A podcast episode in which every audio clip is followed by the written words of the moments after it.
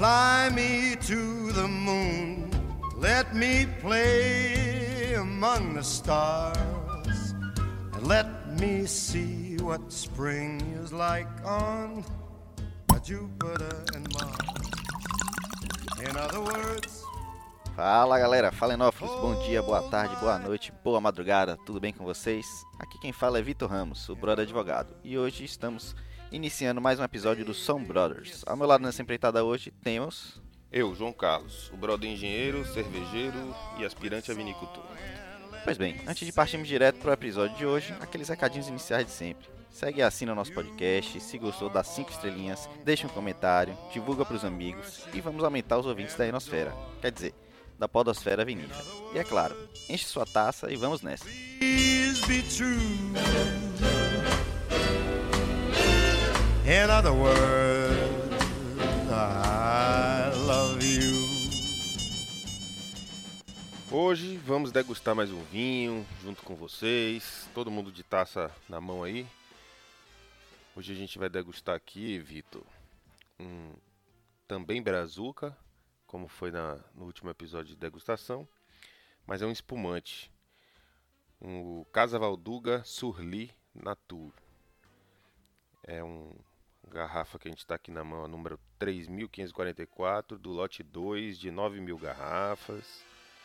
Ele diz aqui que é elaborado pelo método tradicional, refermentação em garrafa, passou por 30 meses em caves subterrâneas, por não passar, não passa pelo processo de degorgement, que um dia a gente vai falar sobre isso, mas simplesmente para explicar, é a parte de tirar as leveduras através da, da tampa do, do Da garrafa, espumante.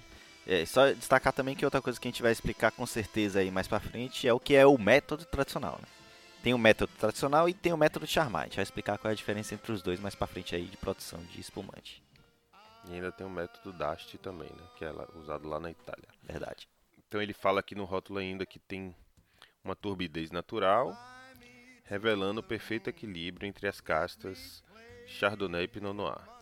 Sua máxima plenitude alcançada unicamente no ato da abertura.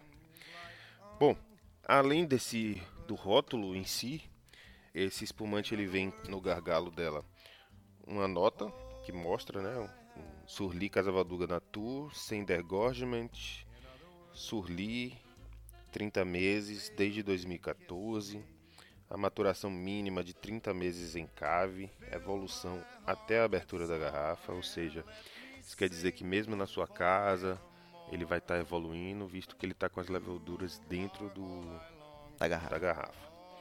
Então esse lote foi limitado em 9 mil unidades. O enólogo-chefe foi o João Valduga. Ele é composto de 80% de Chardonnay, 20% de Pinot Noir.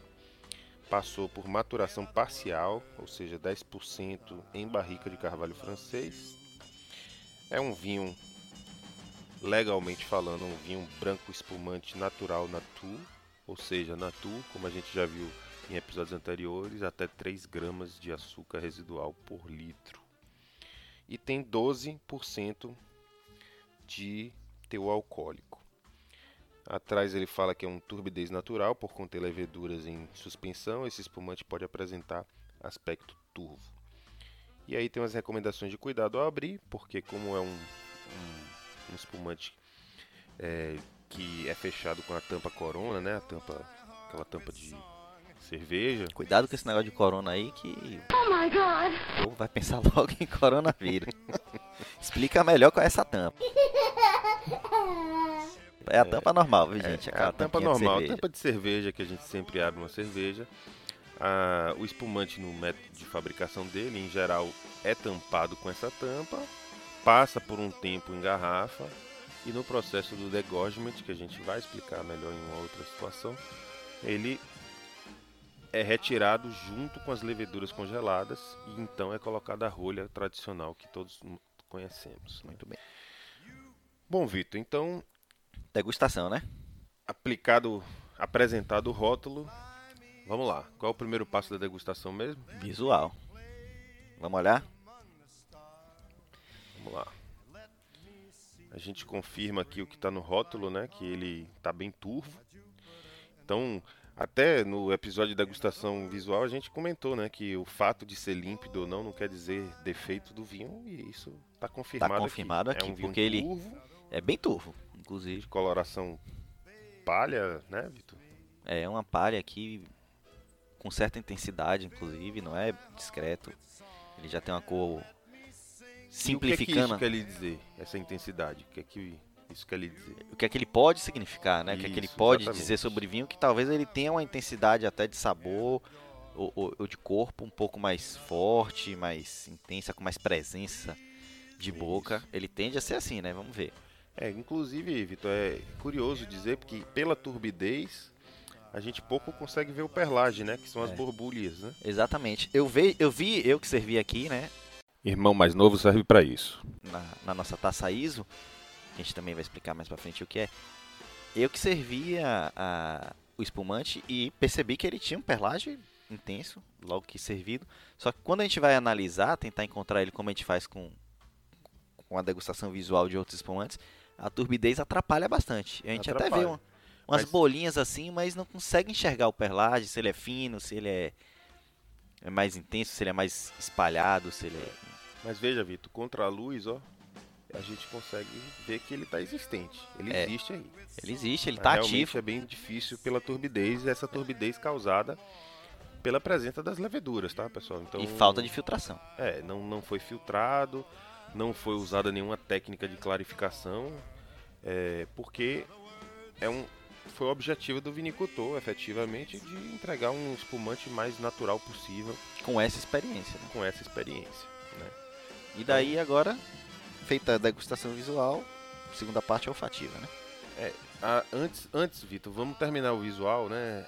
As lágrimas que a gente falou Ah, no as último episódio, lágrimas. As polêmicas as lágrimas. polêmicas lágrimas. Vamos Você ver aqui o que, é que ele disse pra gente.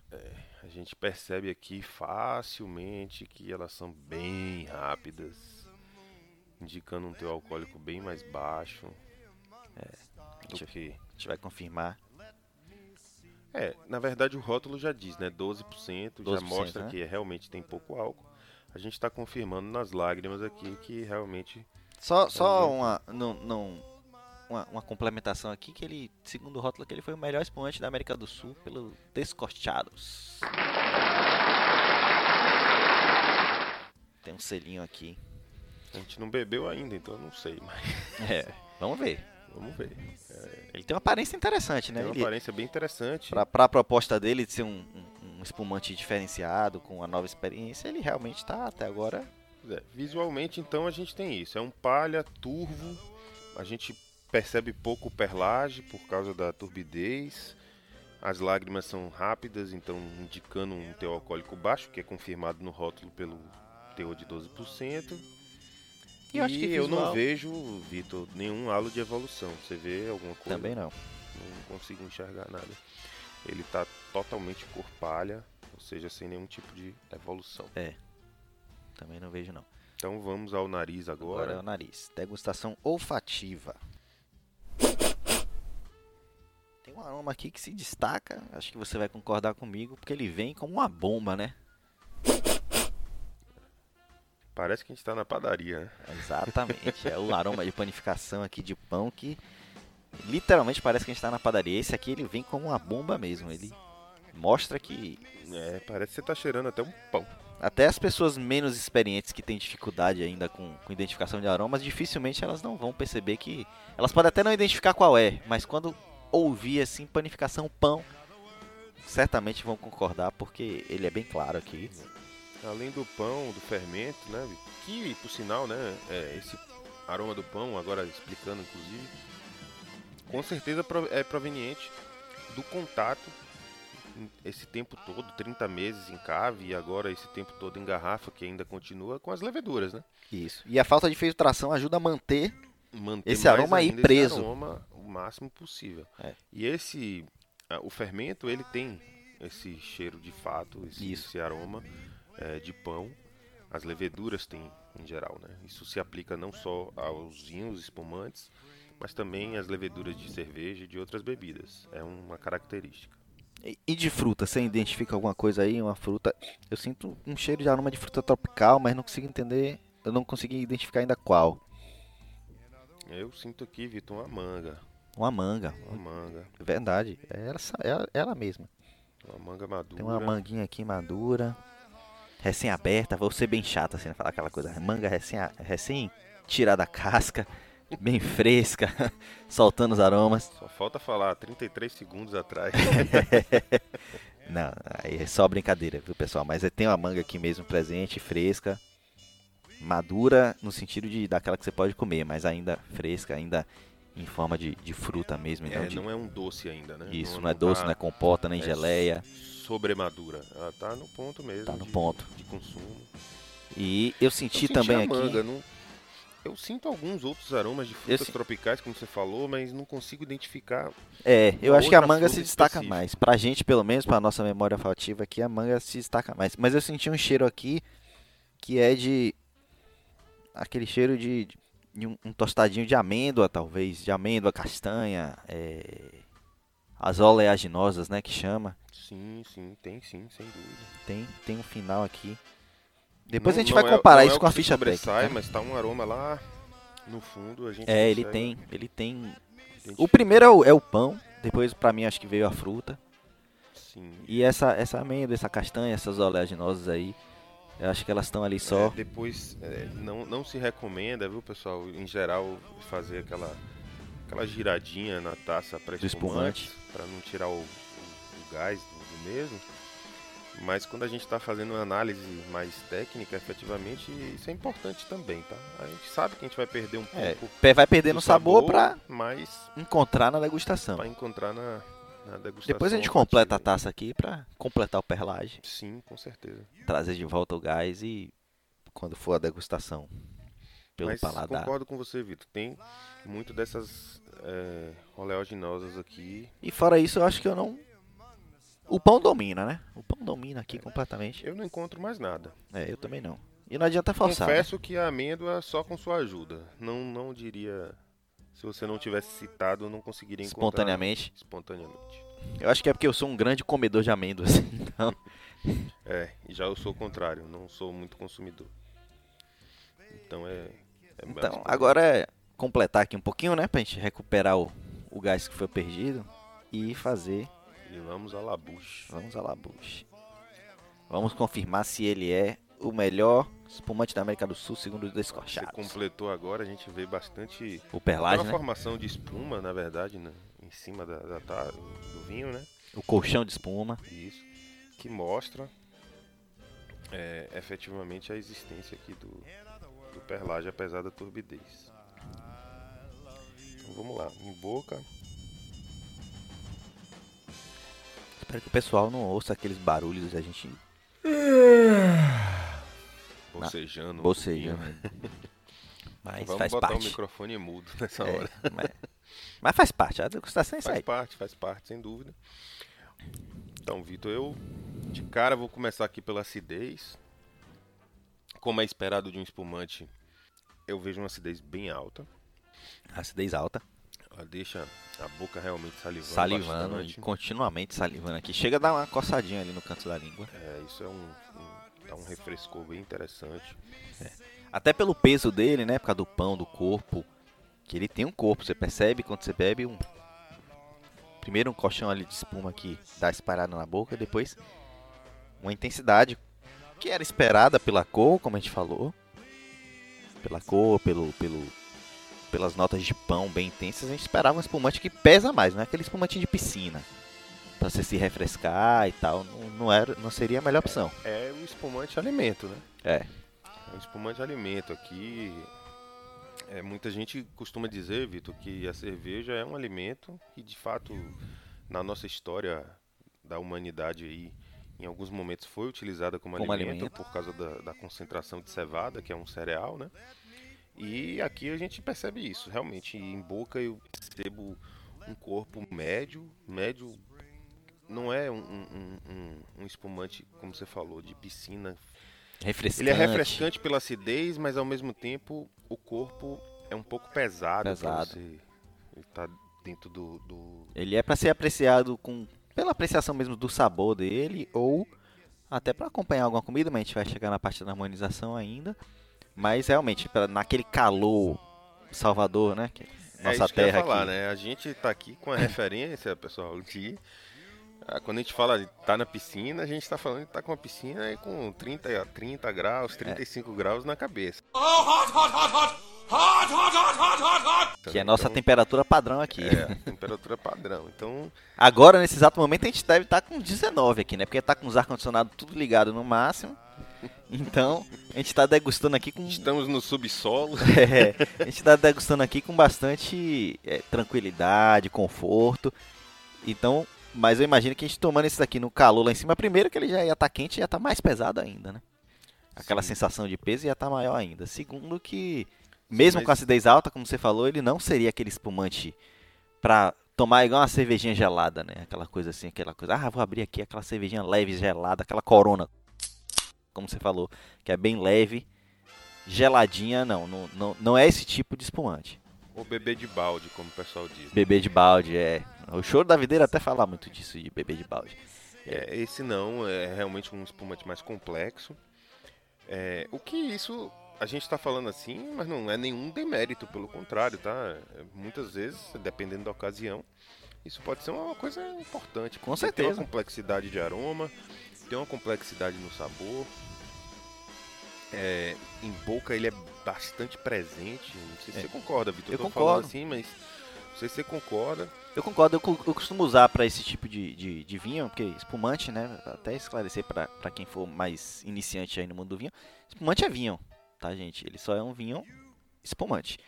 Então, eu costumo usar uma expressão que é chamar o vinho de um vinho rico. Ele é, é um vinho complexo, ele é um vinho rico, porque ele traz muitas experiências sensoriais, ele traz uma complexidade bem interessante, que não é o que você quer na beira da piscina, por exemplo. Você quer aquela coisinha ali para agradar, refrescar, geladinho, com simplicidade, que é o contrário justamente da complexidade. Esse não, esse é mais para uma experiência como a gente está fazendo aqui agora, uma degustação, uma comemoração, para acompanhar algo um pouco mais pesado, enfim. Mas vamos continuar aqui no, no É, continuando, a gente já falou aqui, né, de acidez alta, o corpo também bastante presente, aí de médio mais, talvez, médio, médio mais. O que, que você achou do álcool, Vitor? Você percebe na boca isso? Olha, eu acho, acho interessante. Eu acho que o álcool está completamente integrado aqui. Ele não, com certeza, ele não, não incomoda, não aparece, não queima o céu da boca, né? Que é um sinal de que o álcool é elevado. Mas ele também não se esconde, digamos assim, deixando a acidez se sobressair demais ou deixando um doçor que não existe nesse vinho, né? Que é um nature é, incomodar. Ele está bem integrado ali, está fazendo o papel dele. É, é um vinho encorpado, é um espumante encorpado. Mas encorpado com as leveduras, com Isso. tudo isso, né? Não, você vê que o que compõe o corpo é um pouco de álcool. E na verdade o álcool Não é, baixo, né? 12%. é 12%. É, é um bom álcool para um, um espumante, mas eu acho que ele é tranquilo ele tá, de ele beber. tá realmente bem integrado, Tá eu redondo. diria até baixo. Eu, eu, eu classificando o álcool nesse vinho, eu diria que é um, Baixo. um álcool baixo. É, A gente não, não Você realmente não percebe o de álcool em nenhum momento. É, não percebe em nenhum momento. Você não sente, eu não posso dizer, eu não diria que você sente a falta dele, que às vezes você sente a falta, né? Que você sobressai em muitas outras coisas. Mas ao mesmo tempo, ele é baixo. Ele não não tá ali presente, você não sente ele em nenhum momento. Os sinais do álcool você não percebe em nenhum momento. Quer dizer, você vai perceber se você beber a garrafa inteira, né? e aí, talvez. Bebe que é docinho. Não é docinho, viu, gente? Essa é, É, uma brincadeira. Não é docinho não, esse é bem seco, tá bem seco. Inclusive isso me agrada bastante, É, tá? Porque a mim também. infelizmente às vezes a gente espera, né, seco, mais seco e, E sente não aquele- acha, a gente aquele sente um doçozinho Açúcarzinho residual ali, aquele doçor residual que. A mim não, não agrada, mas também é o meu paladar. É, e tem, pra- tem gosto ou- pra absolutamente tudo e não é erro, né? É E a persistência, Vitor? O que, é que você achou da persistência dele? Persistência, em homenagem à nossa colega lá de Eno Bahia, né? Vamos tentar acertar em segundos? A Emídia? Vamos tentar. One, two, three, four, five, Só pra esclarecer aqui, enquanto o João bebe ali, vou ver se você calcula os segundos aí. A Emídia é uma, uma colega da gente de Eno Bahia, que é a antiga ABS Bahia, que ela é a mestre da persistência, né? Ela calcula a persistência sempre em todas as degustações que a gente faz lá. e ela calcula por segundos e ela sempre diz lá 13, 12, 17. E ninguém se, é, se, se ousa se colocar no lugar dela lá pra dizer a persistência que ela realmente é boa nisso. Então, Vitor, eu já tenho o meu número aqui. Show. Agora acho que você deve fazer o seu. É, deixa, eu- deixa eu dar uma, um gole aqui pra, pra perceber isso. seven, E enquanto ele bebe, eu vou falar aí da confraria que a gente faz parte também, né? Que ele comentou da Eno Bahia, que se reúne em geral uma vez por mês para fazer degustações. É bem interessante. Quem tiver aqui na, na região quiser procurar aí, é um, uma confraria bem interessante. enobahia.com. É. Pode procurar. Eu também tenho meu número agora. É interessante isso. Você fala primeiro, você fala primeiro. Eu posso falar. Eu achei aqui uma boa persistência. Também achei boa persistência, mais eu pro diria espumante, que é um aqui vinho branco. 16 segundos. Uma É. persistência excelente para um espumante. Eu encontrei, eu fiquei na dúvida entre o 13 e o 14, mas não tá muito longe, né? E os dois, pra um vinho um espumante e um vinho branco, que é um vinho branco, é, seria uma, uma persistência bem interessante. 13, Muito 14, 15, interessante. 16, que seja aí, qualquer um nesse intervalo. É muito interessante realmente. Gostei, gostei É, bastante desse espumante. achei um, um excelente vinho, A proposta tá muito boa, um excelente espumante. tanto que a taça, minha taça tá vazia aqui, Que a estranhamente. gente fala assim, né? Um excelente. é, às vezes a gente fala, ah, achei um excelente vinho, aí a pessoa corrige, não, é espumante. É vinho. É, como eu falei, é um vinho É espumante. vinho. É um vinho que tem Apenas gás. tem o gás, né? Pessoal, a gente resolveu começar a partir desse episódio, né, da degustação. Primeiro a gente não fez isso. A gente terminou de de, de fazer a nossa A nossa degustação, técnica, né? E agora a gente vai achar aqui a ficha técnica. é, vai tentar, né, buscar aqui na internet a ficha técnica oficial para Pra fazer poder nossas- fazer um- um- um, Comparativo. um comparativo, ver se o que o fabricante está informando é efetivamente o que a gente achou em taça. Deixando claro que o fato de, de haver divergências entre um e outro não quer dizer que um está mentindo ou não, ou coisa do gênero, que é uma propaganda enganosa. Não tem nada a ver com isso. É simplesmente uma questão sensorial que muda de uma pessoa para outra. Com certeza. Então, várias vezes a gente vai é, discordar, eu e o Vitor aqui, a gente vai discordar, é normal. Cada um tem sua memória olfativa, tem um paladar diferente, tem uma sensação diferente, então só Se um dia a gente quiser fazer um, claro. um episódio de confusão aqui, a gente pode abrir um, um argentino Malbec e um Brunello, talvez, ou algum francês, pra você defender o seu lado aí preferido e eu defender o meu. Rapaz, não posso nem falar desse lado preferido que rolou um ciúme aí, viu? No- nas redes sociais rolou um ciúme que eu falei que preferia os italianos e franceses, mas é fato que eu não tenho preferência. Eu gosto Você dos prefere o vinho, né? Dos argentinos, dos brasileiros, eu gosto de todo tipo de vinho. Mas vamos lá, Vitor. Eu consegui encontrar aqui no site da Casa Valduga a ficha técnica completa. Ela diz aqui: o Casa Valduga Surli é um espumante de sua forma mais bruta, sem degorgement, sem dosagem pós-degorgement, com licor de expedição. A gente deve explorar isso em, em outro episódio, mas o licor de expedição, para que as pessoas entendam, é o açúcar que faz o espumante ter gás na hora que chega. O espumante comum, sem ser o surli, ter gás no momento que chega. Porque quando você Exatamente. faz o degorgement, você abre a garrafa. E quando você abre a garrafa, o gás escapa. Exato. Você precisa repor esse gás. Então, existe um licor de expedição. Mas na parte de produção de espumantes, a gente vai falar sobre isso. Então, por não passar por esse afinamento, a autólise das leveduras ocorre enquanto a garrafa mantém-se fechada. É, vamos lá. Eles produziram três lotes. O primeiro lote limitado a 3 mil garrafas. O segundo e o terceiro limitados a 9 mil garrafas cada um. Esse que a gente está degustando faz parte do lote 2. Ganhou as medalhas de ouro na grande prova de vinho de 2019. 93 pontos no concurso Catador do melhor espumante da América Latina no Chile em 2019 e 92 pontos no Guia Descochados também lá no Chile em 2019. A ficha técnica.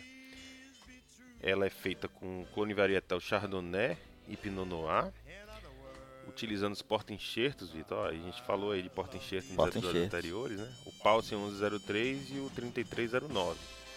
Tá? Então, repare que, pelo que eu estou entendendo aqui, Uma da A Pinot Noir e a outra tá- da Chardonnay. tá no porta-enxerto do Pulse 103 e o Pinot Noir tá no porta-enxerto do 3309, Isso. que são espécies diferentes de porta-enxerto. O terroir é lá do Vale dos Vinhedos, né? então ambas as castas estão plantadas lá no Vale dos Vinhedos.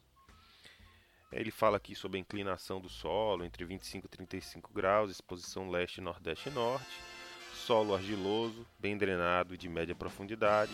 Uma coisa curiosa, Vitor, aqui que a gente até não, acho que não mencionou lá no, no episódio de plantio, né? A densidade por hectare de plantas, né? Aham. Aqui a gente tem 4 mil plantas por hectare, tanto na Chardonnay quanto na Pinot Noir.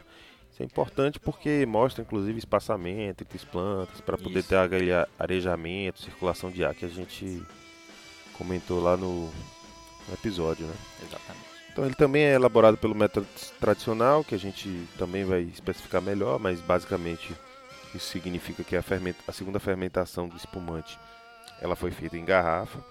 Nos episódios seguintes fala- falaremos sobre produção de espumante. E só, só aproveitando aqui para destacar que esse é o método que é uma exigência para a região de Champagne, que é quando a gente usa o nome champanhe, né, para os espumantes. Então, é, o, o método tradicional é por isso, porque como Champagne é basicamente a região de origem desse tipo de vinho, chama-se de tradicional.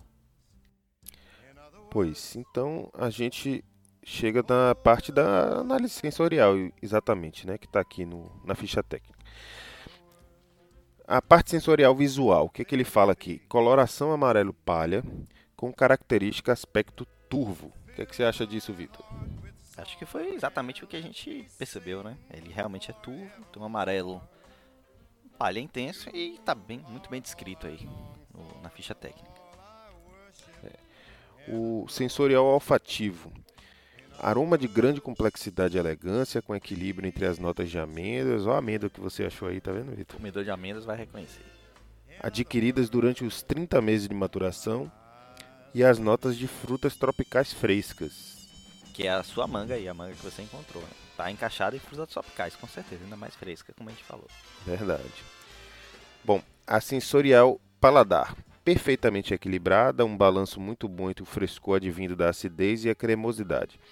O final de boca é muito fino, revelando delicadas nuances de amêndoas, vindas da evolução do espumante. E aí, Vitor, o que, que você acha? Interessante aí, tem uma expressão utilizada aí que a gente, eu particularmente, né, senti bastante e podia ter usado até melhor do que outras que eu usei, que é a cremosidade. Mais do que corpo, corpulento, intenso e tal, ele, esse vinho realmente ele traz uma cremosidade, ele, ele não é aquela coisa leve, né, como a gente falou da questão da piscina, ele tem, ele é um pouco mais pesadinho ali, ele tem um, um- como se fosse um- realmente uma cremosidade é, especial e, e acho que está muito bem definido. Não é comum não, viu pessoal? A gente não, não busca acompanhar a ficha técnica não, mas essa da ficha técnica está definindo bastante. É, a gente realmente definiu muito bem, é, deixando claro que a gente evita olhar a ficha técnica antes, né, Vitor? Exatamente para poder fazer essa comparação. É interessante, às vezes a gente acha coisas bem diferentes, o que é normal também, porque o vinho, como a gente já falou várias vezes, é uma bebida viva, Viva, e ela vai se modificando de E que acordo tem com o paladar, a memória afativa de cada um e tudo mais. e se E modifica mais do que a- isso, viu, João? Tem ficha técnica que, obviamente, com certeza, e, e com razão até de ser, vai fazer um pouco de propaganda do próprio vinho, né? Sim, Vai sim. destacar o que ele quer destacar, o que ele pensou em destacar naquele vinho, e que às vezes no paladar você não vai perceber aquilo. É, Mas, não foi o caso aí.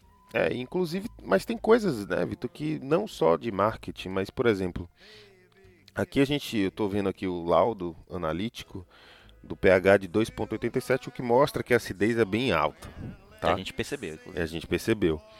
Mas isso é medido especificamente no dia do engarrafamento. E como foi armazenado, como foi transportado. Tudo Exatamente. isso pode vir. Não especificamente a acidez, não estou falando disso, apesar de que também É, influencia influencia. mas é, o vinho ele vai se modificando com o tempo e com a forma que ele é tratado, vamos dizer Inclusive assim. tem aquela história de que se você transportou um vinho no avião, aquela diferença de pressão, da pressurização do avião, para você beber e ver o que realmente é o vinho, você tem que deixar ele descansar uns dias é, para recuperar toda a estrutura inicial dele, porque ele, como a gente falou já algumas vezes, vou repetir de novo, é uma bebida viva, ele vai se alterar. A gente se altera, né? Os sabores se alteram lá no avião, lá em cima, na altitude. Obviamente o vinho também se altera e quando ele volta para a altitude mais próxima ali do nível do mar, ele vai ter que se recuperar e se tornar. Então, se você traz um vinho no avião, a gente pode até falar disso mais adiante, né? Em outro episódio. Quando você traz um vinho via avião ou você compra um vinho que vai ser transportado via avião, é bom dar um tempo, deixar ele descansar em sua casa para depois abrir. Mas a gente desenvolve isso em outra oportunidade. É. Bom, acho que é isso, né? A gente degustou, bem degustado, gostou. É um vinho espumante que agradou. Ele tem o seu lugar, né? Não tem é sua ocasião. Tem sua ocasião. É... A proposta foi muito bem trabalhada, eu diria assim, né? De, de trazer esse, essa experiência de deixar as leveduras ali e trazer a... sensações mais intensas. Sim, sem dúvida. E eu acho que é isso, é isso né? Então, até a próxima taça, pessoal. Foi um, uma excelente degustação. Vamos acabar a garrafa e seguir a vida. É, até a próxima taça. Um abraço. Hoje degustando ao som de Frank Sinatra com a música Flying to the Moon. In other words, hold my hand. In other words, baby, kiss me.